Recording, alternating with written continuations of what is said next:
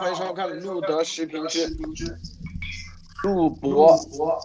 夜娃谈啊，怎么有回音？现在好了，路博夜娃谈啊，今天是二零二一年啊八月二十一日，刚刚断了，所以我们现在重新开始啊。这个就是刚刚严博士啊专门介绍啊这本书啊，从头到尾，我们让严博士这个继续啊，刚才打断了，让严博士可以开始啊。好啊，呃，刚才我说到哪里？可以提示一下吗？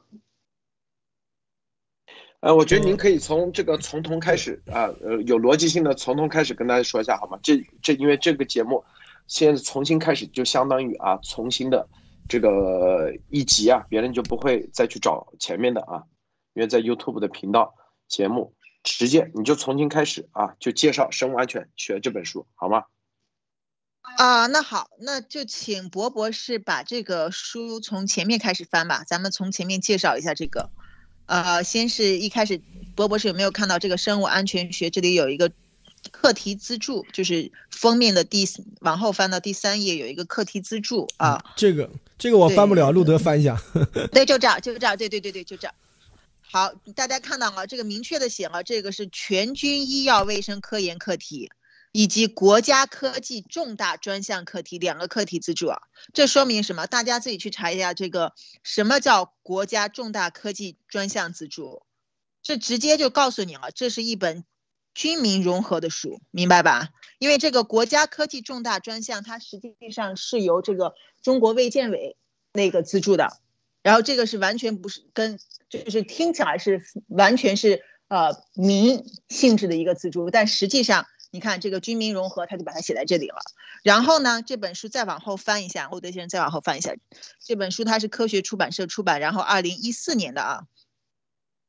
呃，这个郑涛呢，我先讲一下，这个郑涛他是石正丽啊，不不，石正丽那个陈薇院士，他们那个就是呃解放军医军事医学科学院旗下的直属机构，这个叫生物工程研究所那个里面的一个研究员。他的这个队伍呢，是根据他自己啊，在其他的文章当中，我看了一些他其他的文章发表，呃，之前发表的，他自己说，他们的课题组从九五期间以来，就是说零一九九六年到零零年开始就已经开展了安全发展战略以及危害模拟仿真研究啊，就是所谓的我国生物安全战略风风险评估可持续发展，并且是军内建立的第一个生物安全的这个博士研究点，也就是说他们是这方面。做的最完善，然后最全面的一个呃课题组，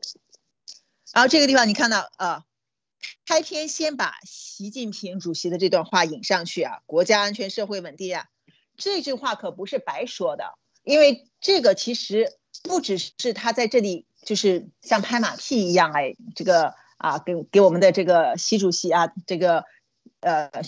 表现一下他的忠心。实际上这本书通篇以及啊，我通过我看的郑涛做的其他的一系列这个过去十年以来的研究，他们都明说，就是这个整个我国的这个生物安全体系，也就他们说的生物防御体系，但实际上就是他们生物战的这个策略、这个理论研究基础呢，都是在习近平的主席的亲自指导下这个蓬勃发展的。啊，这里面包括他后面提到就是。习主席，这个我们的习神，对吧？曾经在这个十三，从这个十三届，呃，不是第十八届三中全会，二零一三年之后就提出了国家安全的这个重要发展这个策略以及方向，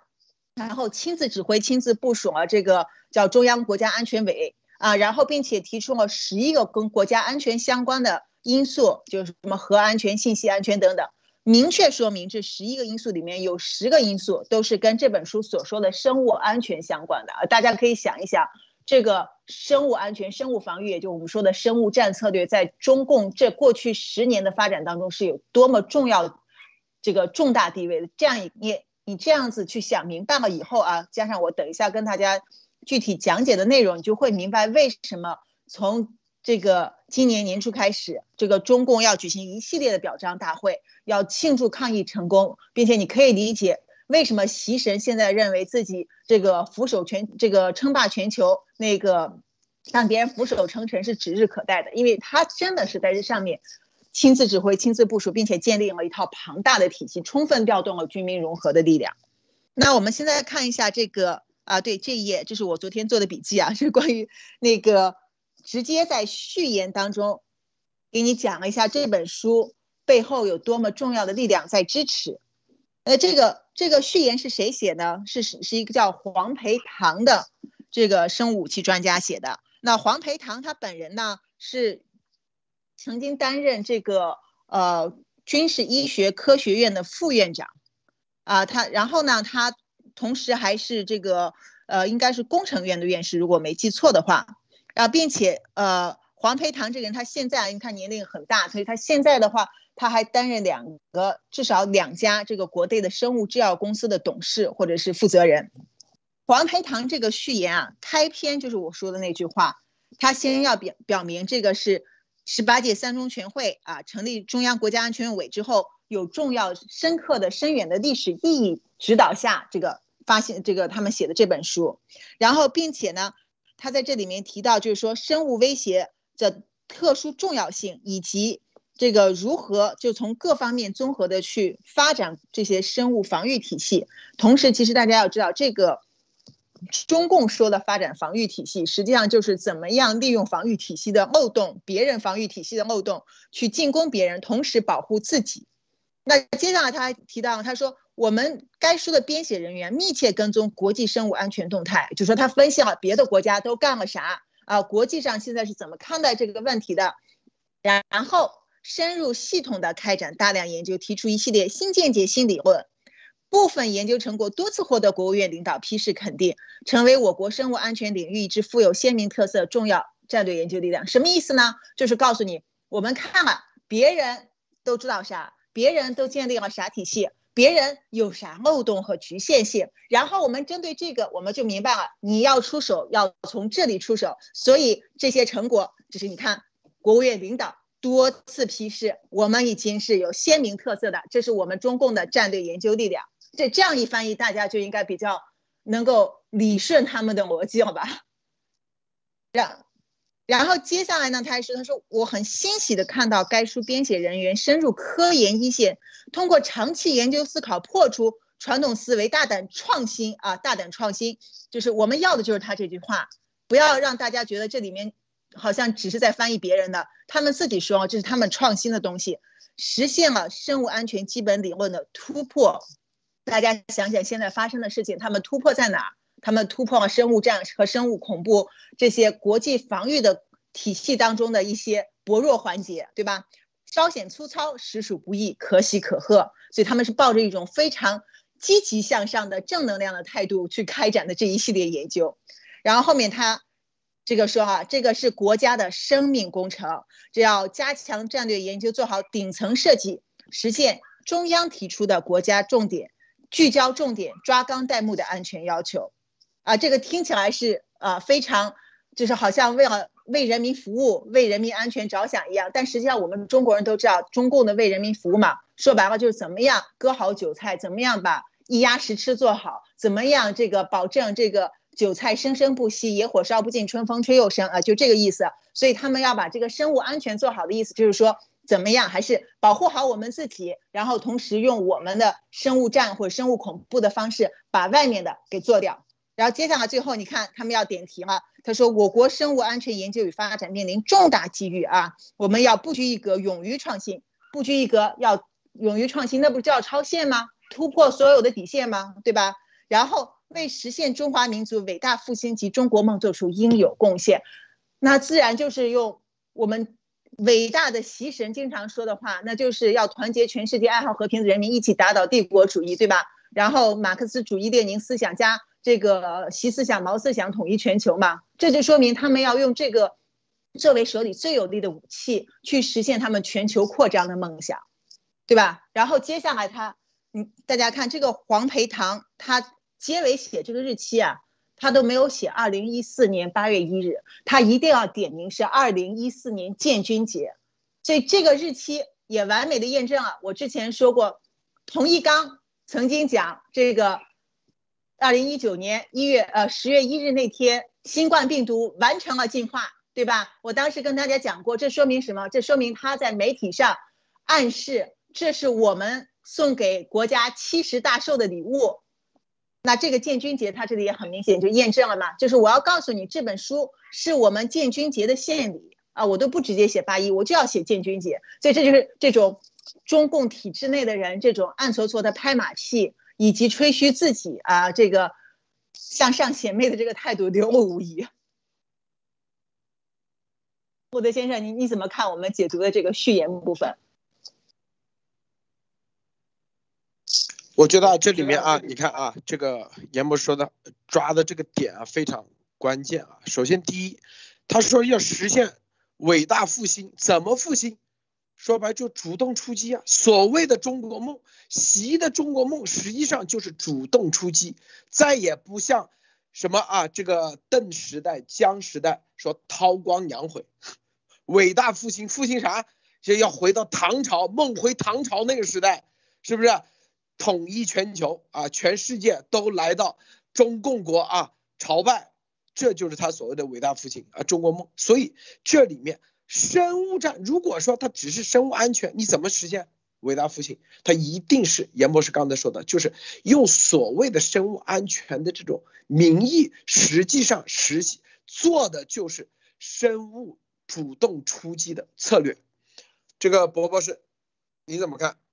是这本书的这个序里面，其实讲的这个点儿就非常多了。首先就是说，这个里面要创新，它这个创新是什么？就是说，就是要钻研世界各个国家的这个啊，所有的这个关于生物理、生物战理论和这些东西的这个空子啊，然后看有什么空子可以钻啊。这本书讲白了就是一本钻空子的指南啊。就是从这上面来看的话，这是一。第二就是说，这个里面就是说，完完全全就是要规避，要如何规避现有的这个生物战的这个理论上面的这个缺陷。以及它的这个开发出一套新的。关于这个生物攻击，用生物武器呃进行攻击的这样的一套理论啊，可以规避到现在的这个世界上通用的这种生物战的生物战的这个法规和生物战的这个啊定义啊，所以说这个里面其实是一个非常非常大大的一个创新啊。它所谓的创新就是这个，这是第一。第二就是说，你看它这个里面一直在说啊，这是由习总书记啊，由由这个我们习神对吧，先是亲自这个提的词儿对吧？然后呢，然后在这里面也多次提到要和是。就是说，由最高的这个领导层直接指导啊，直接嗯，就是呃呃交流和指示的啊，这样的一个东西。所以说，可见这个级别之高啊。所以说，就从这两点来看的话，就是非常非常不寻常的一本书。啊。所以说，这个后面这本书里面所解读的东西，我觉得后面可以真的是可以看出来，中共整个的这个超限生物战的这个理论是如何形成以及如何完善的啊，路德。对具体的内容，回头啊怎么验证他这里头所说的？让我们严博士啊，这个因为内容比较多啊，严博士多呃多来介绍一下好吗？好的，就是我要跟大家补充一下这个。呃，这本书里面它有一些啊，他他很多，因为他这个郑涛这个人是这个书的核心，就是郑涛的。我刚刚也是是在之前断线之前跟大家讲过了，他的这个队伍一直是从九六年到现在一直都是在做这方面研究的，对吧？他在他自己的一些其他的发表的这个呃文章当中呢，他其实是有这样讲的，我给大家讲一下。他说我们这个生物安全研究啊，他二零一一年当时说，他说。呃，主要基于以下一些理论基础啊，他当时列了七条，这里面包括什么生物学啊、传染病学啊、计算机信息啊、管理安全、国际关系啊。但是你们知道他首要的第一条是什么吗？他的理论基础第一条是马克思主义哲学。虽然他写的很好听，他说哲学是科学最高思想集成啊，这个哲学对具体科学研究意义重大。但是我们作为中国人，你就不用是党员，你从小学这套，你也知道。马克思主义哲学嘛，那就是针对的资本主义嘛。他认为要用全世界的无产阶级来解放资本主义国家的这些受苦受难的人民。那也就是说，中共所有这套生物安全、生物防御、生物恐怖袭击理论基础，就是我们要针对这些资本主义国家，我们要无产阶级革命来统治全世界，让红旗插遍全球。大家想一下，当你看到以一个政权。全世界第二大经济体花了二十多年的时间研究国际上这个生物安全和生物恐怖方面的这个所有漏洞之后，并且大力的去发展它相关的生物技术啊，研究这里面有什么可以规避的地方，有什么可以让别人突破底线的地方。之后，并且他们的理论基础是要红旗插遍全球，实现习神的伟大中国梦。我觉得每个人应该心里面都有一种就是深深的含义开始涌起了吧，对不对，陆德先生？这里头啊，马克思主义哲学的核心的啊。大家知道啊，马克思主义最核心的第一啊，咱们很多人要知道啊，马克思就是一个啊，共产主义、资本啊，共产主义还有资本论，最核心的就是私有制，消灭人类的私有制，这是第一。第二就是阶级斗争啊，阶级斗争，消灭私有制，全部公有制，这就是马克思主义哲学的最核心的观点啊，概念。他所有的这本书就是要消灭私有制，然后啊，消灭这个用阶级斗争的方式来消灭资产阶级、资本主义。所以核心的根本啊，你看这就是他的这个这方面的啊，这个立足点，你就知道他是用什么，用斗争的方式来把这个生物战的这种啊生物战的方式来。他的敌人是啥？他不是说不分国界，只分什么公有制、私有制。哪怕你在不一定说是美国啊，你肯定是在什么东南亚这些国家啊，因为只要是马克思主义，说白了，那就是你只要是有钱人，我都给你消灭，留下什么无产阶级，这是核心的。这一点，这个呃，焦婉女士啊，分享一下你怎么看？嗯，我觉得路德你说的已经非常的这个完全了哈，就是，嗯，实际上就是说，现在把这个理论，呃，首先是马克思主义哲学理论提在这儿，就首先已经把那个敌对方画的非常的清楚了，就是我们现在对抗的就是尽用一切的手段呢，呃，去呃最终实现无产，就是让所有人都没有财产，财产权集中在我们我们这个党的这个呃手里面。那么刚才那个严博士讲到这个。呃，整个他们这个呃设计哈，其实就是我看到两个字，就是突破，所以他就是希望用。这种呃，这个剑走偏锋的形式哈，呃，把就实现这个什么伟大复兴哈，就是靠的突破，突破靠的什么？就是靠这个这个生物战，就是靠这个病毒的这个研发。所以他们非常骄傲和自豪的就是，我们可以通过研发这个，我们已经有了一定的思路和我们已经找到了整个的国际社会公约里面的这个漏洞，那么我们现在就可以。用这种方式，然后呢，实现我们最终的这个呃对抗资本主义，然后伟大复兴的这个中国梦，不得。好，严博士继续啊。好，呃，那我们接下来那个看一下啊，我们来具体的结合这本书看一下。穆德先生把这个书放到这个第呃 PDF 的第十四页，呃，也就是书里面啊。那我先跟大家讲一下，就是我。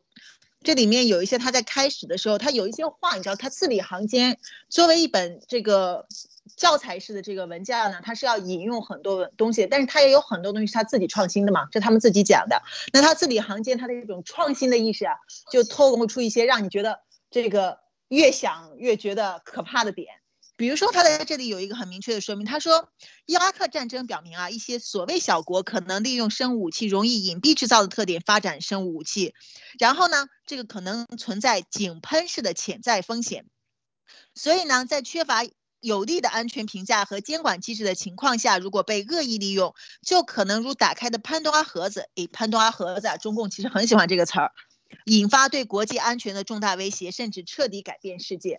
那么我们要想一下，让我们理解这个中共的话术，对吧？他经常把他要做的事儿说成是别人要做的事情。那当他在这里讲这些小国的时候呢，包括这本书后面，他其实对应的是大国，他对应的那个大国就是他所说的这个强权霸权主义的代表美国。这都是书里面后面有这个明确段落，他自己写明这本书的其实它的政治性，它的政治用语要比那个呃徐德忠那本书要明显的多。那么也就是说。中共讲小国可以恶意利用啊，可以利用生物技术做成井喷式的发展，做成一个潘多拉盒子式的潜在风险去攻击大国。但是中共他要发展这套生物战、生物恐怖主义的理论的时候，他的目标就就对他来说，大国那只有一个最明显的就是美国，对不对？然后中共作为一个弱势，他知道他在纯武力比拼、经济实力比拼上面，他肯定是远远落后于美国的。那么也就是说，他在这里暗示我们是可以发展这些的，因为这个会是用来对大国的有力武器。一旦它打开了，它就是一个潘多拉盒子。也就是说，后面这本书里都在围绕这个潘多拉盒子的重要意义以及潘多拉盒子里面内容的特点去写的。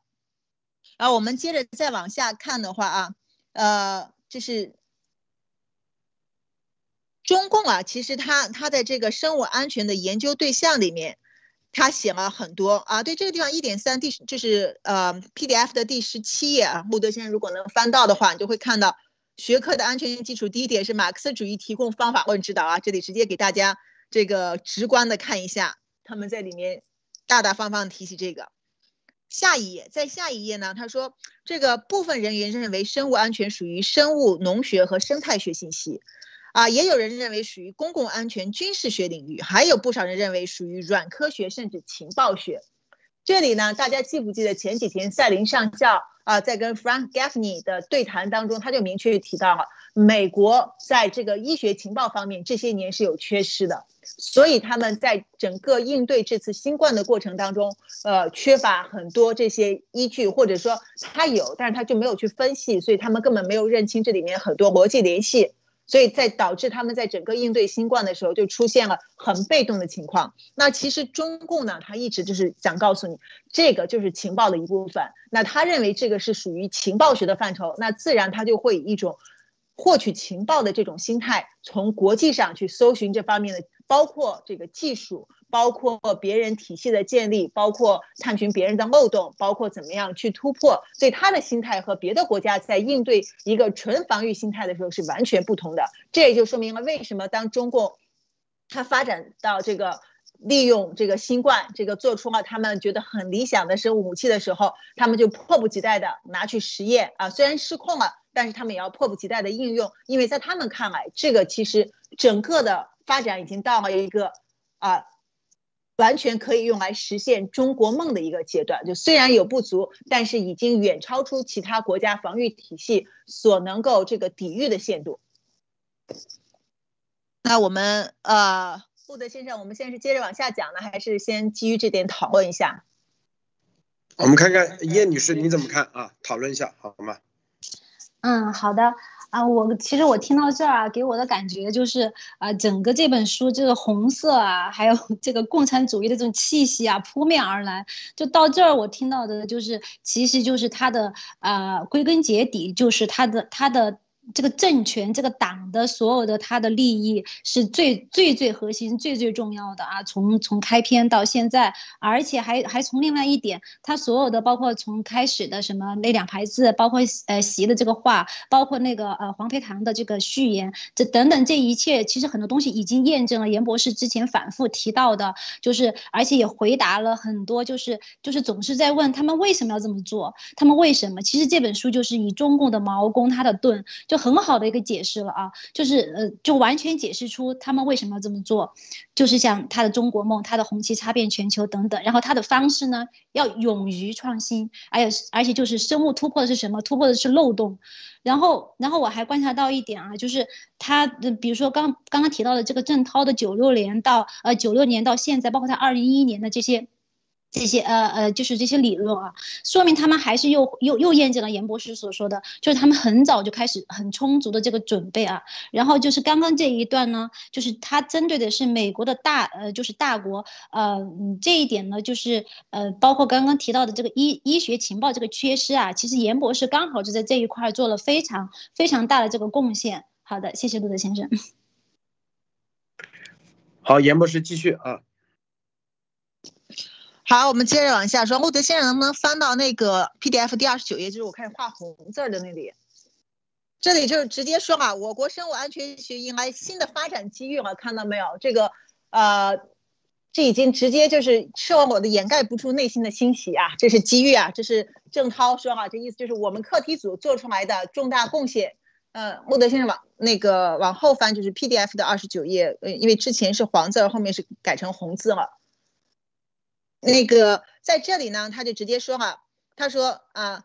二零一三年十一月十二日啊，中共十八届中央委员会第三次呃全体会议通过了这个重大问题的决议，决定设立中中央国家安全委员会啊，这个呃制定方针政策，巴拉巴拉啊，研究解决重大问题。然后二零一四年四月十五日，习近平主席主持召开第一次会议当中就强调了。啊，要将你像呃，这里面说政治安全、国土安全、军事安全、经济安全、文化社会、科技、信息、生态资源和安全十一种安全于一体的国家安全体系。然后下面他还专门画了一个图，告诉大家，这十一种安全当中，其中十种都涉及这个生物安全。这我一开始我也跟大家讲过了，对吧？然后说是当之无愧的国家生命安全工程。那也就是说，他这句话其实。说白，我们之前还觉得这个习习神啊，他是在吹嘘自己的能力啊。他说我亲自指挥、亲自部署、亲自负责。但当你看到这本书的时候，你回过头想想，新冠在一月份开始就是向全球蔓延的时候，习总说的这个亲自、亲自，他真的是亲自啊。那在他之前的说白了，建立的体系啊，什么都没有这么完善。这个包括有很多，这书中后来都讲了一些责任不清啊啊，一些薄弱环节呀，包括对国际上的认知啊没有那么明确，也就是说超限的这个概念的这种在生物安全方面的突破口，在这之前还没有去被集中的突破。但是当习神出现了，习神认定这个很重要的时候，郑涛课题组为首的这些军事医学科学院的科学家们啊，就帮习神开始铺路，建立这套国际这个。呃，面向国际的中共特色的马克思主义安全体系，以及然后为后面产生的一系列的这个结果，包括现在全球爆发的新冠疫情，打好了坚实的这个理论基础啊。所以这个习总赤裸裸的这个炫耀的心情啊，这个确实是掩盖不住的。现在我们这本书看看透了以后呢，我相信这个大概就是习神自己讲的这种政治觉悟提高了啊，你就可以意识到为什么他那么开心，那么自豪。啊，他为什么这么加速了？然后接下来我们再往后看啊，其实第二章的话，主要讲了一些就是具体的一些建模的东西。这个我们基本上如果是对这块不是很感兴趣的人呢，可以暂时先先把它这个跳过去，因为它这块主要是引用一些国内外文献来讲，在这个生物安全构建当中的一些数学模型啊，或其他的这个体系。然后我们接下来看它第三章啊，第三章，路德先生能翻到吗？这个它第三章就是我们一开始讲的是，它重点去研究这个生物武器以及履约方式。你看这本书它一共十章左右啊，可是它拿一个重大的篇幅来讲生物武器和履约，以及后面它有一个章节专讲生物恐怖主义。所以你就明白了，这就是他在告诉你们，我们研究完了这些、这些、这些地方都是我们可以利用的。就像鸭王在利用美国法律体系的漏洞，就像中共在利用这个国际学术交流的漏洞，然后通通过这个方式在所谓的科学无国界上进行渗透、军民融合的渗透。那么一样应用在这个方式的时候，它是一贯的，那个它也要在这个地方寻求漏洞，并且。以一种就是正大光明的方式，打着这种啊灰色地带，或者是甚至是合理合法的这个旗帜来进行它这些勾当。那么这块呢，它呃这里我做了一些呃红色的标记啊，大家可以看一下。比如说他说，哎，对，就就是说他说生物武器啊是核心呢，就是这个生物战剂。那生物战剂是什么？就是呃根据定义，就是战时应用的这些。细菌、病毒、毒素，或者是啊其他的一些生物相关的制剂。那么在这里呢，我们就可以考虑到我们现在面临的情况就是新冠病毒，对吧？然后他接着说，这个释放的工具或者释放方式是作为辅助，然后影响到这个性能的。那关于这个释放方式呢，其实它后面还有这个更加详尽的介绍。我先跟大家讲一下，就是跟传统的这些释放方式相比，这个非传统的，也就是他们。当时他们还没有定义这个是当代基因武器嘛，他就说这是非传统的。非传统的时候，他们认定就是有两个主要方式，一个是气溶胶，因为这个空气的传播是无孔不入的，它甚至突破了这个水源的局限性，突破了食品的局限性，因为每个人你都不可能不呼吸嘛，而且这个空气的这个过滤是这个。你像大家现在也知道，P L 呃 P M 二点五啊什么这些，在我们自己在家里面你也很难把它过滤掉的嘛，所以它这个是一个大规模这个可以作为传播的非常好的一个方式，在他们的定定义里面。第二个方式就是以媒介传播，所谓媒介，它明确指出哈，就是以节肢动物，比如说蚊子啊、跳蚤、蜱虫这些来进行传播的。因为首先它这个可以应用在农业方面。摧毁这个食品安全以及农业经济，这个作为摧垮这个敌对国的这个经济的最好的一种手段。然后同时呢，你看大家知道，像蚊虫啊，它携带多种病毒，对吧？中共大家现在也知道，包括森林上校也写文章揭露了这个中共制造这个转基因蚊子，对吧？然后同时又重点研究这些蚊子所携带的这些病毒，甚至他们还重点研究流行在美国北美大陆地带的这些。蚊子携带的啊寨卡病毒的品种啊什么的，所以大家可想而知，就中共它在两方面，它真的是两条腿走路，也一点都不缺。但只不过它现在先做好的是新冠病毒是气溶胶方式的传播的，以气溶胶方式传播为主的这种超限生物武器。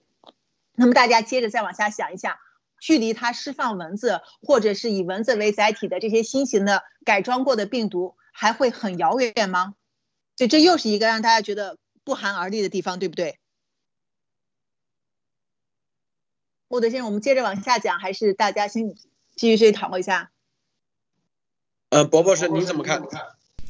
是这个里面，我是觉得啊，中共他的这个研究，它其实是非常有针对性的。为啥？而而而且，我们现在也可以更加清楚、更加这个有这个体会的这个理解到，为什么美国以及西方在跟中共的这场斗争里面，经常说到的一句话是什么？基于规则的国际秩序。什么叫基于规则的国际秩序？就是说，大家都已经在一起讨商量、讨了、讨论好了这些规则。比方说，关于生物武器、国际生物武器公约，对吧？这就是规则。然后基于规则的国际秩序，就是说，你在这个框架之下，你只要按照这个规则去行事就可以了。但是西方完全没有想到中共的这个啊，这个啊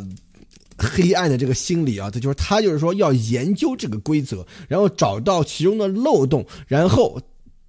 把然后用这个擦边球啊、弯道超车啊，什么各种各样的方式去打破这个规则，甚至是在这个规则的这个框架里面去找出漏洞来，来进对之，来对，来来对其进行利用啊，就是说利用这个规则来来来达到自己的目的啊。所以说这一点其实是非常非常邪恶的一点，就是说因为这就是让中共作为一个国际社会的一员来说的话，他完完全全就。不可以，就完全就不能用一个什么负责任的一个国际社会成员，甚至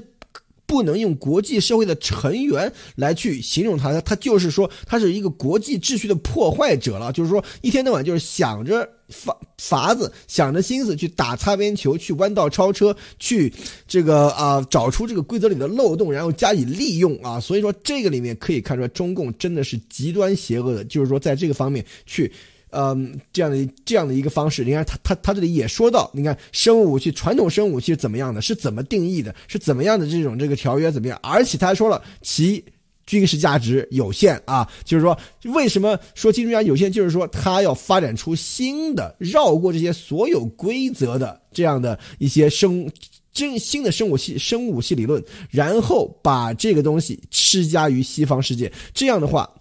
第一，它可以达到非常。嗯，有益于就是跟以往的这种传统的这个生武器，它的结果不一样的这样的这个呃结果，比方说呃直接就是说毁坏其医疗体系，直接毁坏其社会社会呃等级，直接毁坏其经济经济成果啊。所以说这些东西这是一。第二就是说西方的社会，因为西方它是一个基于规则的体制，就是说在这个规则以外的东西，西方可能会不知道怎么办。就现在我们就看到我们观察到的就是这样一个就是这样的一个情况，就是说对于新冠。病毒这个中共制造出来的东西，对于西方的这个侵害来说的话，西方不知道拿什么样的规则，拿什么样的成文的这个法律去框它，所以说这就是中共一直以来处心积虑想达到的效果啊。所以说这篇这本书里面把这个东西写的是非常非常的清楚了啊，路德。对，这就是在二零一四年的时候他出的这本书，那肯定至少要两三年时间啊，去研究。核心的研究就是刚才伯伯说太对了啊，就严博说的，就是研究所有的规则，禁止生武器公约、日内瓦公约，如何跳过这些规则，最终啊，然后让美国在法律上，让全世界在法律上根本无法定罪。这本书说白了就这概念，就这意思，是吧？具具具体怎么研究这个规则，它里面就很详细的啊，就一基本上一条一款啊，具体的咬文嚼字，说白了就像，说白这帮人他这帮人是干啥？就相当于美国的律师一样，他就咨询了很多啊，翻阅了很多文献，翻阅了各种，因为这个现在这个法庭上打生物生物。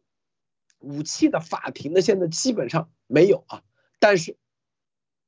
美国的律师估计都没这个经验。你现在去，马上去，你去看啊，全世界，你去，因为我们之前找过啊，方这方面的这个律师，很多人律师不懂的，因为他根本没学过，没有了解过这方面的法律法规，他要临时去研究，临时研究，你想想，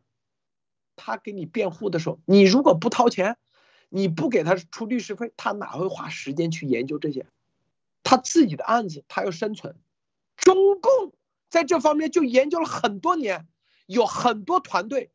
专门研究这个。美国是吧？如果不是国家层面出面专门来安排如何来研究这个啊，根本就没有民间很少有人研究到底生物武器公约以及日内瓦公约的漏洞。因为这种案子是很少的，到现在为止，有谁见过打过说生物武器的这案子啊？没有吧？只打过就是二零零一年的探局有一件，但是那个是唯一的，但是它这里头定义叫做传统生武器，这个案例对于中共来说，啊，因为它是传统生武器，所以他们仔细研究了。啊这个就是 Hardfield，专门里面主要的当事人，他后来自辩自述，最终赢了案子，然后 FBI 给他赔了五百万，Hardfield 就当时跟严博士啊见了面的，他就是被称为生武器第一人啊，在美国，为什么？因为他仔细研究了各方面的。日内瓦公约、生武器公约啊，所有的这一系列的，这是核心。所以中共在这方面投入大量的人来研究你日内瓦公约、生物空武器公约里面的漏洞。美国西方基本上没人去研究这个。我刚才说这是要投入的，在美国。打官司都是律师，律师才会才懂得去找漏洞。你找到漏洞，才懂得怎么去弥补这个漏洞。美国的立法才会不断的跟进。但是这么长时间，没有这种突发的东西出来，是不是？中共就抓住这个漏洞。这本书说白了就是干这事的。严博士，您说是不是？啊，没错啊。呃，那个穆德先生，我们接着再来呃。讲这个书里面其他的内容啊，这个书真的是，就是我现在这个先跟中共这边听的人啊说一句，放心，这本书我们已经跟相关的情报人员汇报过了，然后呢，呃，这本书的内容现在已经呃慢慢的就是就是一步一步的，我会给美国相关的人士讲解，所以你们千万不用觉得把这本书下架了，就别人就找不到了，就我们是一定有办法的，何况我现在手里有这个 PDF 版。对吧？我而且非常感谢这个线索啊，什么全都是我们的那个著名的德意志之音提供给我们，他挖掘出了郑涛团队啊，然后他挖出了这本书，然后后来我想办法弄到了这个 PDF 版本，一看，哇塞，这里面真的是蕴含丰富的这个深刻的历史意义啊，对吧？就像他们自己说的一样。那顺便再说一句，鸭王也不要想着这个在打击这个。穆德视频啊，然后说没有人看呀，以此来妄想这个欺骗我们的习神，好像穆德节目已经没有意义了，大家都不听了一样。我们会让大家知道这个这本书的重要意义，怎么通过穆德节目传播出去的，对吧？我们之后慢慢等着看就好。然后接下来我们讲一下这个国际公约，那个他这本书里面，就像我这个笔记标明了一些，就我画了一些重点，大家可以如果看的时候有兴趣，可以重点看一下这些地方，呃，就是。日首先呢，日内瓦协议就是我说了，刚才断断播之前我们讲过，它是一九二几年就已经开始发展的。它的重点就是说禁止战争中用这些生化武器，然后并且呢，这个在五二年的时候，周恩来加入了以后呢，之后就一直 follow 下去。后面在冷战期间，他们发展出了禁止生物武器公约。然后禁止生物武器公约呢，主要的目的就是禁止一整类武器，而且是大规模杀伤性武器，在各国的军备中消除这个。那但是呢，他这里面有说了，他说，如果不是呃，如果是用来预防、保护或者其他和平用途呢，那可以相对保留一定数量的这些啊生物剂。大家听听。为什么陈薇他们都作为生物防御专家？为什么中共不管是高福也好，军科院也好，还是包括以 Malik Paris 为首的这些在国际组织当中渗透的这些专家也好，他们都是打着一种我们要发现新病原体，我们要研究功能，我们要预防这些大规模流行。因为当你说这是预防的时候，他就从这个。军备当中被转成了民用里面合理可以使用的一个途径，而且而且啊，中共这个这本书里面他特意说了，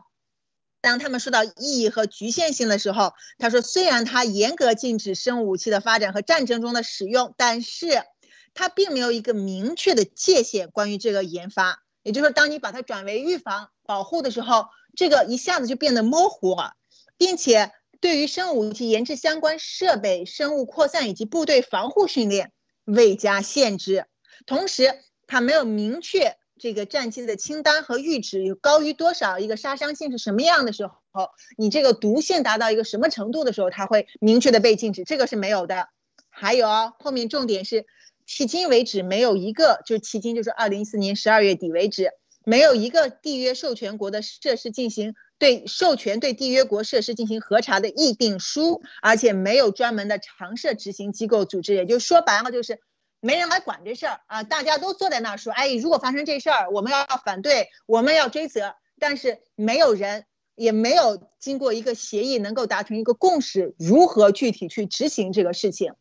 那也就说回来，就是说啊。呃，禁止生武器公约，大家都觉得这事儿不能做，做了要受罚，受罚。那么由谁来裁决？由联合国安理会裁决。那么由谁来监督？由世界卫生组织监督。包括后面呢，就是他一次一次这些日内瓦会，呃，在日内瓦开的这个关于这个生武器公约的一些会议当中呢，中共还继续的 follow。然后他们就明确说哈，说比如说啊，在第六次会议的时候，我记得这里面好像我也有做笔记，啊，对，第六次会议的时候他有说，二零零六年啊。除了这个缔约国啊、联合国以外，还有三十三个非政府组织研究机构列席，其中包括联合国粮农卫生组织、呃粮粮农组织、国际红十字会、国际刑警组织、阿拉伯联盟啊、禁止化学武器组织 WHO 和世界动物卫生组织以观察员身份参加会议。也就是说，在监督的过程当中，不断的完善、增加其他的国际机构。但是我们又说到但是了，对吧？零五年的时候，WHO 是作为这个监察机构，中共零六年就把陈冯富珍安排进去了，一直到后面的谭德赛，然后还有马利卡他们这些全部都给送进去了，然后之后就开始在里面掌握了话语权。零六年人家开会又说了，还要加这么多观察员呢，所以我告诉大家一下，就除了你们知道的被中共掌控的，比如说国际刑警组织，对吧？嗯，然后还有国际红十字会这渗透就不用说了，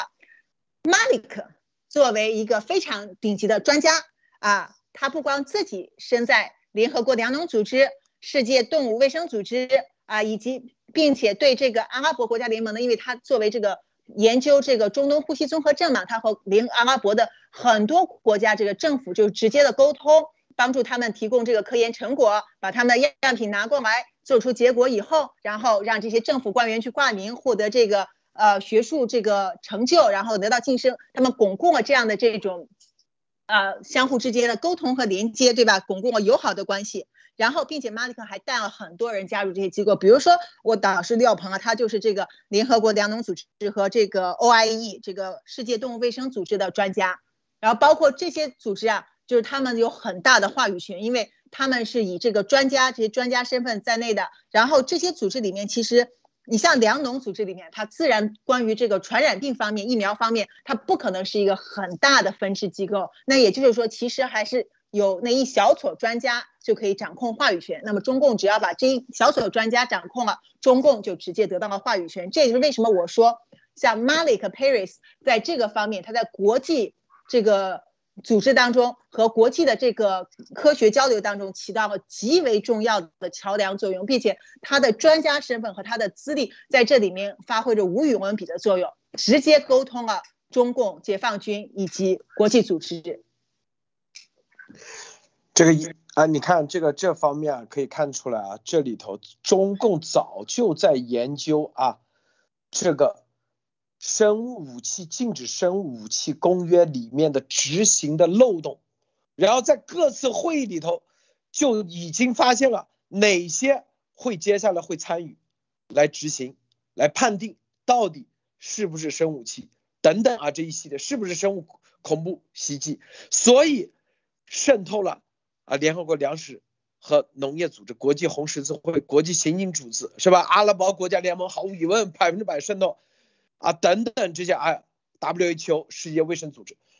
早就策划，这就是完美犯罪。他早就策划，是打着所谓的啊生物安全的名义，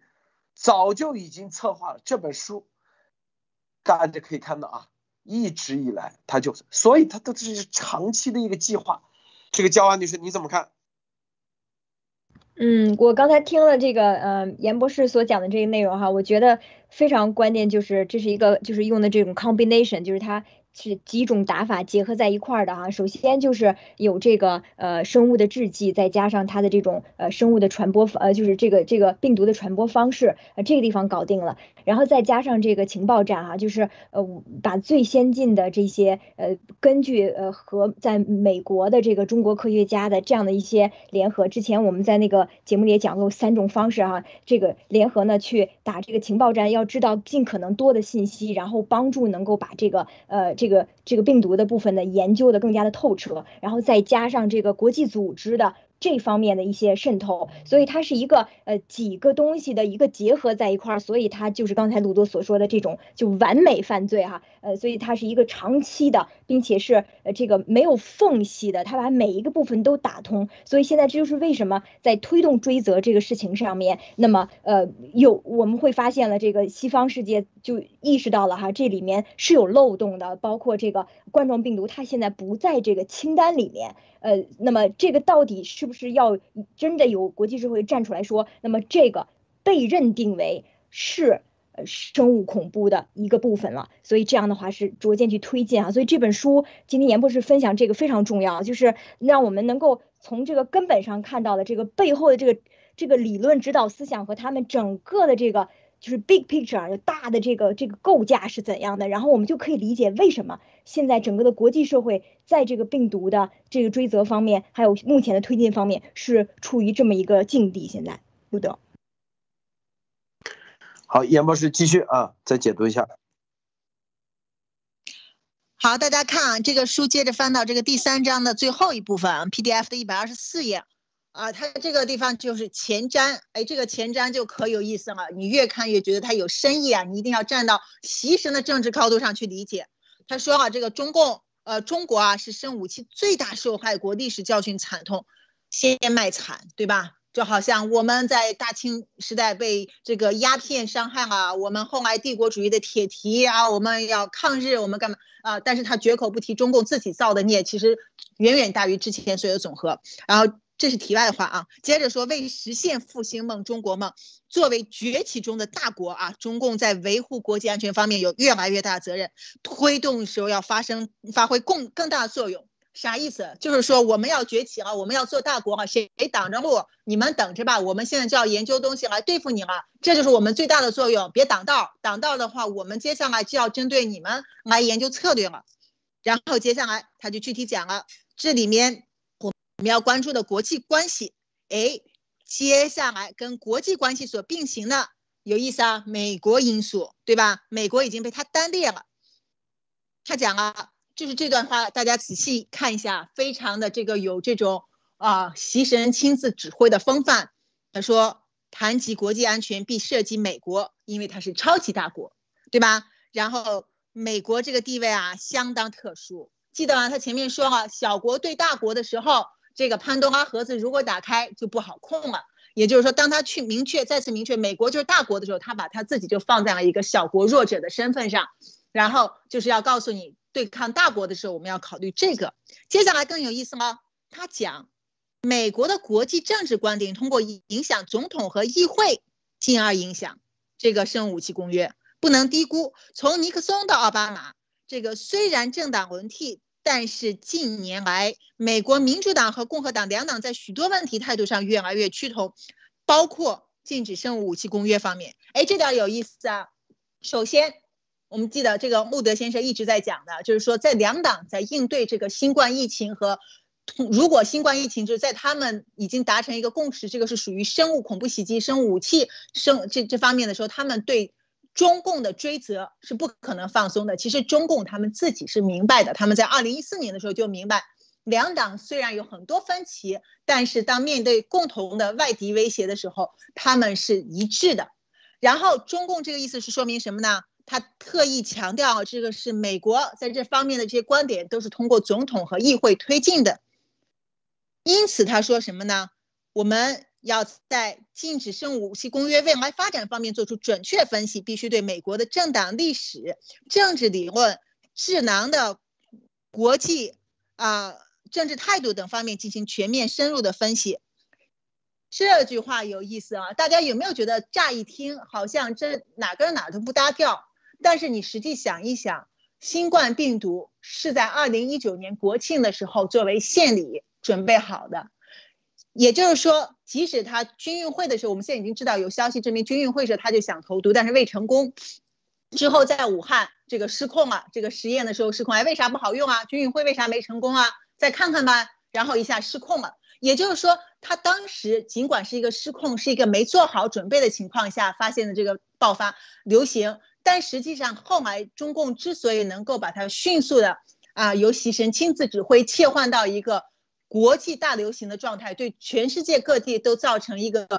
非常重大的损伤，是因为中共其实早就有这方面的预案。他们认为，总统和议会和美国的政治理论基础会影响到美国的国际生物安呃美国对待国际的生物安全方面的议题。也就是说，当两党都在达成一个一致情况下，如果想让生物恐怖袭击发挥到一个最大效应，那么必须要。分裂两党，那在这个情况下，什么是一个最好的时机？总统大选的时候，两党不管有多少一致，他们都会这个聚焦于自己不一致的观点上而进行纷争，这是一个非常好的突破口。就好像这是这个人今天生病了啊，他今天就是休息不好，那他就容易感冒，就这么个道理。然后大家再想一想，提前布局的，包括鸭王在内的这些中共的间谍来到美国，在执行分裂两党的计划。然后大家就可以想到，实际上这次新冠大流行是根本来讲，中共蓄谋已久。虽然时间点上有一些错置，但他之后之所以能够把它借机做的这么完善，也就我说他他通过封城之后去向全世界扩散，可以做到让习近平这么满意，实际上是因为他早就蓄谋已久，只不过再提前一点儿。只不过牺牲了国内的韭菜而已，这没关系。只要牺牲，只要中南海是安全的，那么其他在他们眼中都不是事儿。那这也就是这一点，他们为什么要在这里强调美国对美国的理解非常重要，同时还要说明，你看进一步说，美国是霸权，美国处心积虑，只要美国这个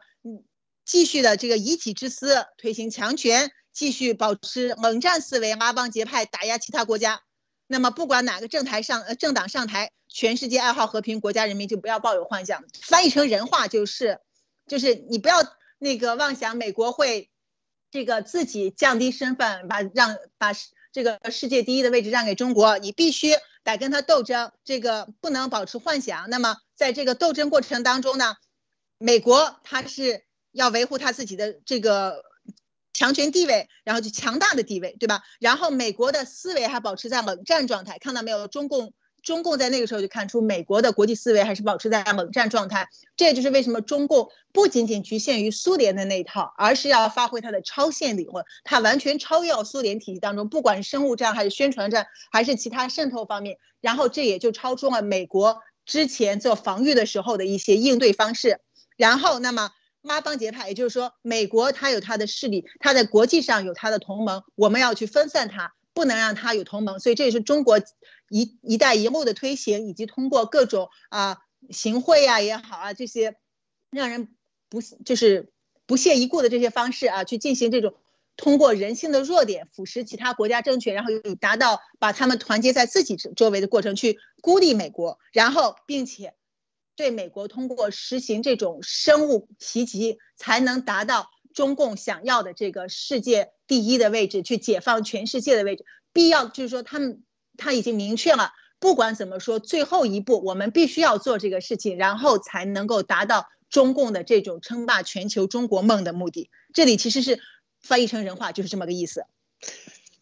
这里啊，这个我觉得啊，在在在深入的啊，不叫深入啊，在我的理解啊，看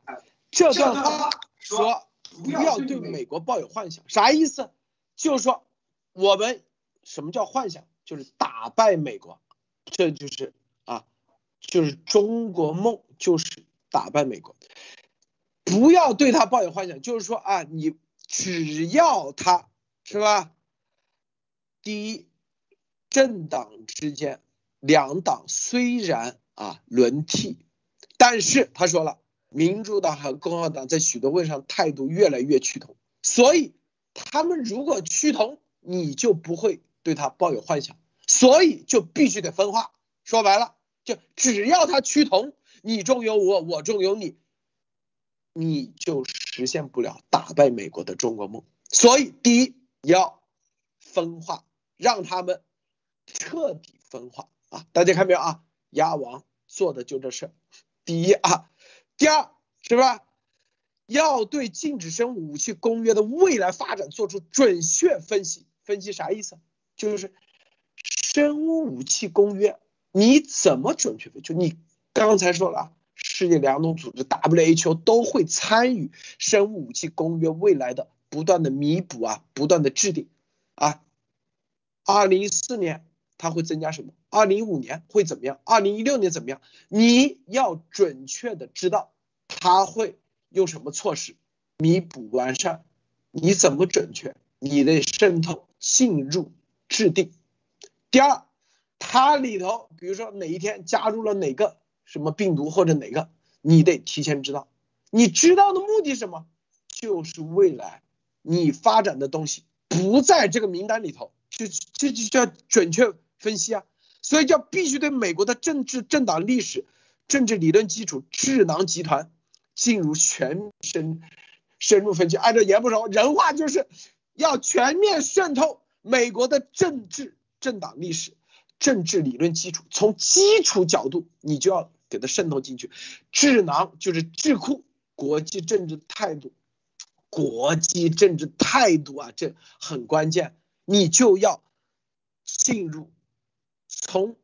生物武器公约这个角度啊，你就要有你的代言人渗透到，就在这个角度很细的细分的这里头，像皮特达扎克啊这些人。你得有代言人进入到这个里面，包括政党两党里头啊，是吧？关专门负责生武器的，就像刚才这里头啊，咱们节目说这个韦伯他就负责生武器的，哎，这样的人你得要渗透进去，你得要了解政治理论基础，这是很关键的，就是你得知道他们如何立法，这就叫政治理论基础。智囊啊，对国际政治的态度，因为它影响到美国的政策，所以要渗透到智囊里头。政治态度很关键，为什么？这就是现在啊，到底是怎么样定义这些事情？这就是要进入全面深入分析。说白了，就是全面深入、深入的这个啊渗透。然后从根本上讲，美国在两党维护美国霸权利益上没有本质区别。那这句话就啥意思？就如何影响两党在美国霸权利益上发生本质区别？第一，让美国两党至少有一个党啊，在让美国不要有霸权思维。什么叫霸权思维？说白了，就不要主动出击了。啊，你看，撤回、撤兵、撤军，这就叫啊。第二，让他有本质上的区别。你中共，你的情报口，你的统战你的两啊各方面，就让两党在这个事情上要产生本质上的区别。这所有的话，其实你反着过来就是他们的矛。现在说的是盾，你反过来你就知道它就是矛，是吧？他说只要美国坚持处心积虑维护一国独大、世界霸权，那就是咱中共怎么样让美国维护一国独大、世界霸权地位？这个不要处心积虑，你不就赢了吗？是不是？只要美国不推行强权战略，这就结合到阿富汗的局势，塔利班，这就是我们之前说的。这几天说的，中共一直在影响阿富汗的以前的政府，加尼政府，是不是通过媒体，是吧？说阿富汗战争二十年，这是强权，阿富啊，美国啊丧丧失了重要的机会，什么让花了几万亿美金，这就是舆论战场，让美国老百姓、世界舆论不要推行强权专界。他只要推行这个强权战，你中共就没机会了。现在通舆论战场，让你不要推行强权，所有的这都是强权，看到没有？然后继续顽固，只要让他不要保持冷战思维，一说冷战思维，就舆论上去打你啊，让你不要拉帮结派啊，然后一拉帮结派，这就打你，通过舆论场战场来打。是吧？把你打成右翼啊，打成这个翼那个翼，是不是？所以说啊，意思是说，这就是这一段话，实际上这就是已经他们对于二零一四年的时候就已经说啊，你想好怎么样，怎么样呢？就是你把这个搞出来了，最终还让美国说白了哑巴吃黄连啊，有苦说不出。因为他们已经分析了，虽然啊，生武器公约禁止生物武器在联合国，中共可以影响，但是他说美国在禁止生物攻击，他们地位相当特殊，他随时可以违约，他是说的啊，那联合国你能控制，那美国你也得想办法控制影响，这就是鸭王为什么。什么什么国媒体上面一定要放个红色的音的，白头音变成黑头音，然后放着红色的，干的就这事儿。这个伯伯是分享一下。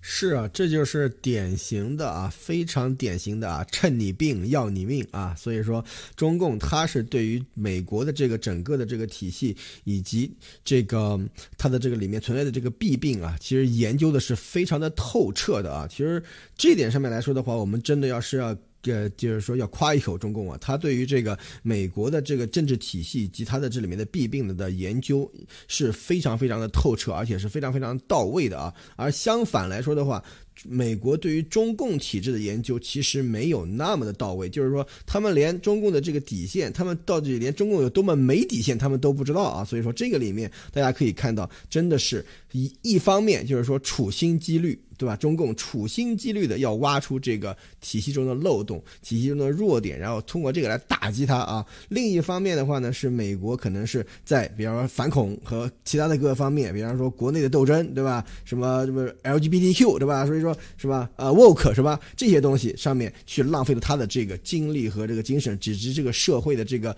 注意力啊，都在那个方面。然后这个时候就要开始发动这种超限生物战，而这个超限生物战可以看出来，它是。跟传统的生物战的这个概念是完全不一样的。计算就算是中国发，就是，比方说，应该川普总统早就在说了嘛，是吧？中共让这个什么武汉的这个人啊，什么满世界的这个这个旅行，是吧？说把中共国的这个城市都给 lock down 了，但是他可以去别的地方。这里面其实有很多很多的时候，是就是说，就是已经体现了那一点。川普总统已经认识到了中共在干什么，但是他没有一个清晰的一个。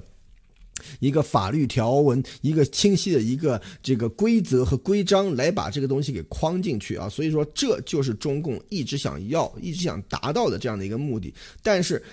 这么长时间以来，因为大家的这个不懈推动啊，我觉得美国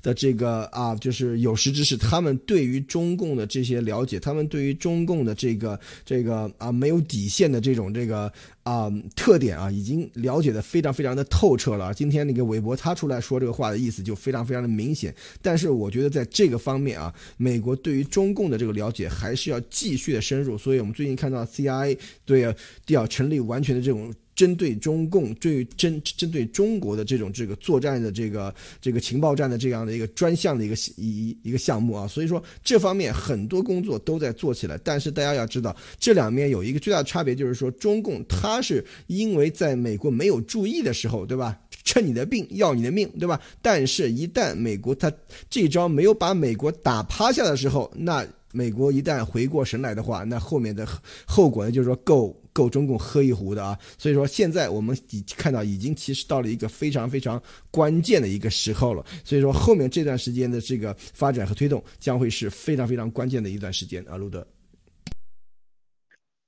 像这种啊，它没有英文版，都是中文版啊。然后呢，说实话，一般都很难找得到，它也没有公开发售啊。然后呢，说白了都是做教材啊，就是军事科学院啊的这个教材。然后这里头。所有的，你看，它基本上现在啊，只讲这一部分，就大概的让大家知道，这本书，生物是打着生物安全的名义，实际上就是从国际法，哈，然后联合国是吧？然后在美国啊，美国国内法这一系列的串在一起的各种漏洞，然后中共做完以后可以完美犯罪，说白了就这个啊。说白了就是长期的，专门有一帮人在干这个事，不断的研究，这就是完美犯罪啊！这个，这就是证据啊！很多人说这这里的话是这样说的，他是打着对中共一贯的这样，是不是？他他他打着说，是不是这个给老百姓为人民服务呢？对，是不是？话术啊，这是中共的话术，嗯，对，这鸭王还打着给老给这赚钱呢，实际上钱谁赚了？这这是中共一贯的打法，但美国现在实际上他已经明白了，所以你看这里头有几点啊。第一，联合国它有一票否决权，它是常任理事国。大家看到没有？美国现在为什么推动台湾？这是核心的，这是核心的，因为联合国如果不能把中共踢出联合国，我告诉你啊，他有一票否决权。第二，是不是？美国国内，美国国内法，它已经渗透，但是这就是中共为什么幺二零啊牺牲说啊这个制度自信是不是主动出击是吧？你的政治觉觉悟、政治高度不够，牺牲够，但是到现在只有咱们说幺二零之后一定是联合那个，实际上他们做了很多很多的工作，到现在他们现在。是吧？就怀疑，怎么不起效果啊？我们都已经把美国两党分裂成这样了，现在怎么在这个事情上如此紧密的团结？我们都已经影响了美国智囊集团的各种，包括政治理论啊、立法机构，为什么？哎，居然在这个事情上有效的两党结合，这就是我们在去年开始一直说两党结合，在这个事情上。为什么我们要提这个？很多人觉得这还不容易吗？我告诉你，因为中共有力量在抵消，他一直在这博弈。所以，我们看到美国之音采访奥巴马时期的这个啊国防部副部长的时候，提这是生物武器啊的这个时候，这意义有多大？我们这就是说，为什么张家多先生一篇文章在《新闻周刊》出来的时候？一个大左派的媒体出来的时候，这意义有多大？中共一看完，他说：“完了，我这设的局被他们破了，被谁破了？就是严博士啊，后面的全面的真正的力量破了。这就是为什么鸭毛组织鸭王一定要是吧，攻击张家墩先生啊。”动不动在这里说啊，这个拜登政府也被买通了，等等，咱不管这些。我告诉你，这所有的一切，两党联合，左右共同那个，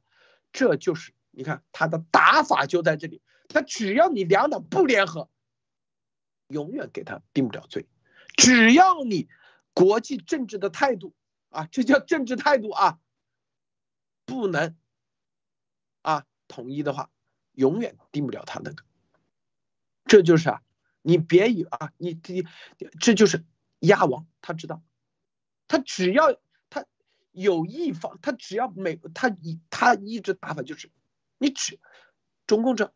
你只要在只搞右翼啊，别的不管。你也是输，也是输，就跟你打总决赛一样。你这第一轮打的再牛，这比分再高，后面输了照样输。咱们是进入到后面，要把左派所有的建制派全部联合起来，这才是最终的赢。但中共哪怕半农现在天天说，天天说没用，我告诉你，因为他进入了中共的这个局，两两党在很多问题上不能趋同的话。他就赢了，哪怕有一只有一方叫的再响都没用，这就是中共的打法，这就是告诉你啊，很多人说啊，鸭王不也在和半农先生混着用没用，你只是单纯的右翼，我告诉你一点用都没有。这就是张家墩这些人跟咱们站在一起，在新闻周刊时候，他一定要攻，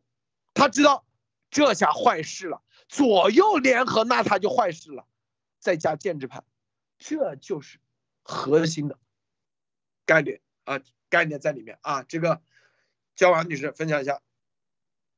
啊，刚才路德你讲的这之后，我觉得哎呀，一下变得特别的清晰了哈。就是说，呃，实际上我觉得严博士在整个的这个病毒推动还有揭露中共的这个本质的这个过程当中，是一个 connector，就是。联就是把呃两党呢呃联合在一块儿了。那么因为两党都非常认同呃严博士的这个三份报告，还有他对于整个的这个病毒的来龙去脉，包括他呃他获取的这些，他是认同这个就是这个 credibility，就是这个这个公信度的。那么还有另外一点，我就想讲是，实际上在。呃，就是中共的话，它是利用人性哈去渗透，呃，比方说渗透这个民主党啊，或者是呃共和党的一些建制派呀。那么这个呃只能是暂时的一种状况，因为它其实低估了呃美国的这个几百年以来的呃这个呃其实传承下来的这种理性的这种思考方式。所以这个是一个基础性的东西。就是说，举个最简单的例子，每一个人也是一样的。一开始的话，我们可能看不清一些局势哈，就是被骗了。那美国人是是跟我们中中国来的这都是不一样的，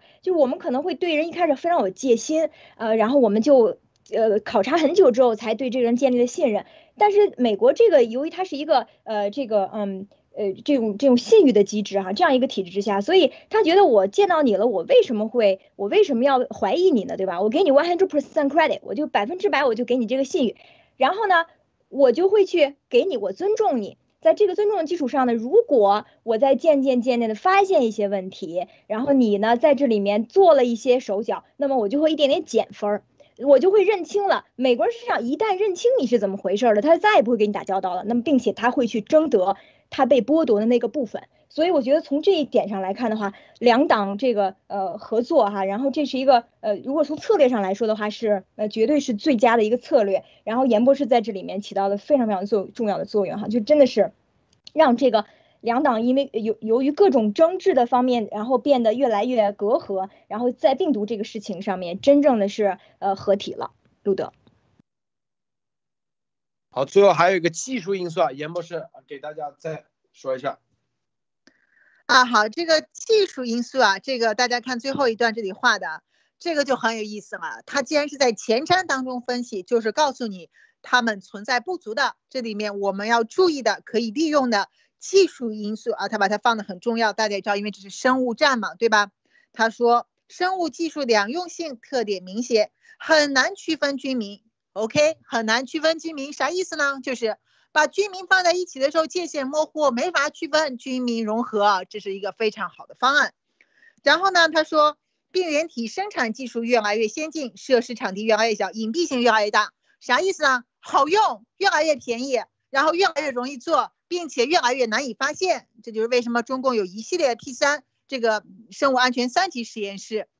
而且中共还在大力发展三级实验室。我之前跟大家说过，对吧？从二零二零年开始，在全国投入几十亿资金广建 P 三实验室，也不管别人会不会用，先建了再说，是好是坏都留在那儿，至少我们已经做好准备了，就好像战时的这个呃军备基地一样，已经准备好了，并且扩展在一带一路上。还有它为什么可以扩展在一带一路上？因为这个隐蔽啊，不好这个鉴别呀。人家生物武器公约已经说了，这个禁止向外输出这些生物武器技术，但是中共打着我帮你预防，我帮你了解，我帮你防御，所以他就可以名正言顺的向巴基斯坦啊，或者是其他的那些一带一路的地区输出这些技术和实验室以及病原体，然后并且他接着说，遗传修饰病原体的发展呈现发散趋势，种类越来越多，危害性在很多方面很难提前预见，什么意思呢？技术发展的太快了。用这些啊基因修饰、基因修改、这个功能增强实验来做事儿，日新月异的技术发展呀，绝对技术进展要比你这些法律法规的完善要快，对吧？并且很难有预见性，就是说我们只要想办法去这个狡猾的去生产，那么别人就很难发现。呃，当然中共在这方面呢，绝对是有独到见解，对吧？有非常有突破的，所以接下来大家就会看到。在后面，他们就会重点提出这个生物技术的发展的怎么样？这个从国外偷技术，对吧？大家也都知道，这个军民融合是这个包括军方渗透已经。形成了一个很大规模的这个网络，也就像蚂蚁搬家一样。呃，那以前是蚂蚁搬家，现在就是堂而皇之到人家家里面看好电视、看好冰箱就往家抱，还美其名曰我们是在共享啊，对不对？就是这样一个状态，然后拿回去就大规模的大张旗鼓、灯下黑的在做这些东西，然后对外的时候就可以说，哎，我们这是两用性发展呀，对吧？嗯，界限很模糊啊，所以现在福奇也可以在这里啊帮助说，哎，我们我们没有明确让他们做这个呀，他们拿去做这个。我我也不懂啊，对吧？大家一看都知道是装傻，但是装傻嘛，就是因为他在灰色地带，他有傻可装，所以他才这样子。那中共在这方面这是处心积虑。在这里啊，大家看啊，你看后面就说这些情况给禁止生物武器公约履约谈判带来越来越大、越来越多的挑战，对原来已经达到共识也提出了新的挑战，客观上造成随着时间的延续及技术发展。铝业谈判内容始终处于随时面临新情况、新问题的动态状况下，在这种情况下，铝业谈判前景难料。意思是说，至少你看二十年内啊，基本上禁止生物武器公约里面的所有的内容不会变化。就是说白了，这二十年内，你只要搞到新东西，你只管去干啊，基本上法律上别人没法对你鉴定，没法对你定性定义。这是多么流氓啊！你看。专门找人去研究这玩意啊，目的就是未来无法追责，无法追责是吧？禁止生物武器公约前谈判前景难料，基本上就是你只要在里面使绊子，基本上没机会了。日内瓦、联合国，你只要参与这些地方，根本美国就算主导这个话语权，他也无法。啊，去改变禁止生物公约里面的名单，以及禁止生物公约的的定义，什么叫生物器啊？等等，就算他发现了，他也没法去影响，没法去改变，甚至没法去追责，只管大胆的往前干。说白了就是给习生看的。这本书就是告诉啊，给回头给习汇报的时候，他一定是 PPT 啊文件，告诉大家啊，这个我们已经研究透了啊。研究透了，无论是禁止生物工具还是日内瓦公约，这里面已经研究透了，只管开始干，是吧？一次成了，你就实现中国梦了，是不是？这当然了，这方面还要做哪些工作？啊，情报系统、中联部、统战部，是吧？总参三部啊，鸭王啊，这些都得要开始在哪些地方布局，提前布好局，是不是？至于后面技术方面，明天或者后天咱们再深入啊。这个由于时间原因，这本书很长，我们永远是叫做抛砖引玉，所有的解读，所有的深入的，还是让自己大家自己独立自主的去看理解，然后要不断的传播，这是咱们的目的啊。咱们只是抛砖引玉而已。这个叶女士啊，最后分享一下。好的，陆陆德先生，嗯，非常感谢严博士哈，非常精彩的解读。嗯，既然是这本书是完美犯罪的这个证据啊，我就从这个犯罪的这个角度呃来说几点，就犯罪这个要素哈。首先动机，然后人，然后他的方式，他的时间。那动机，我们我们通过刚刚严博士的解读都知道了，他是要针对资本主义，针对甚至后面有具体提到针对美国，然后让他这个红旗插遍全球的这个这个这个梦哈。然后那有了这个动机以后，那我具具体要怎怎么去实施这个犯罪计划？那首先要有人。那我们从这本书上可以看到，是习亲自部署，然后军民融合，然后就可以理解为是什么？举国之力，对吧？那你举国之力，你要有各界人的给你的配合，各界包括情报，包括包括科学家，包括法律啊，然后包括外围，包括宣传外围。比如说啊，再延伸到现在的鸭网组织，那你有人去帮你实施这个犯罪，然后。第三点就是那个你的手段、你的方式。那我们通我们知道了啊，你要制造，首先你要制造、研发这个武器，然后你要找这种各种的漏洞啊，包括刚才我说的，通过因为你有各地的这种人了嘛，你就点对点的去攻击、去去攻破这些漏洞啊，你就要去研究，包括刚刚提到的什么啊，国际这些公约、法律等等，然后包括就是呃，从病毒上的，刚刚呃严博士提到的那个预防，嗯，等等所有的这些，哎还。还有你的政治上的，还有你的这个啊，去扰乱美国的这个呃分裂两党的等等这一系列的哈，这个是他的手段。然后就是时间，我们从这本书上就可以获取很多很多这个信息啊，包括这个这本书的时间在二零一四年，那就说明什么？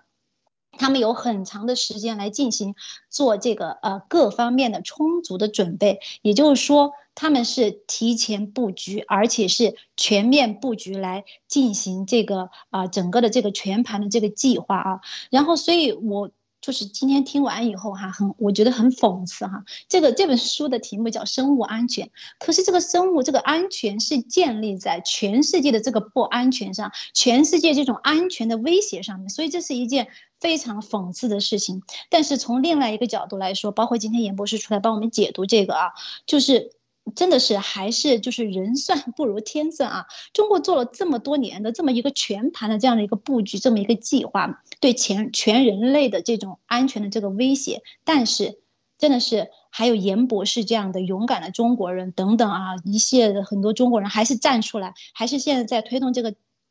这个整个的病毒真相而而努力，所以这个是啊，我们真的是非常的感恩。好的，谢谢严博士，谢谢路德先生。好，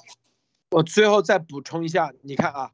他在国际关系里头三点四点一专门说啊，说这个生物武器啊的这个前提条件是要保障核威慑，意思就是说你放了这玩意，最终你只要有足够的核威慑，就算。他给你定了罪，他也不敢把你咋地。说白了，他就说，只要有足够的核威慑，就在生武器的履约谈判。说白了，就追责中是有主导权。你只要有足够的核威慑，足够的核武器，就算你放了，别人也不敢咋把你咋地。这就是啊，你看胡锡进一直说啊，现在中共不断的发展核武器，所有的逻辑关系。大家套在一起就很清楚了啊！好，今天咱们节目啊就到此结束啊！谢谢博博士，谢谢焦女士啊，谢谢严博士啊，谢谢这个叶女士，谢谢诸位观观看，别忘了点赞分享，再见。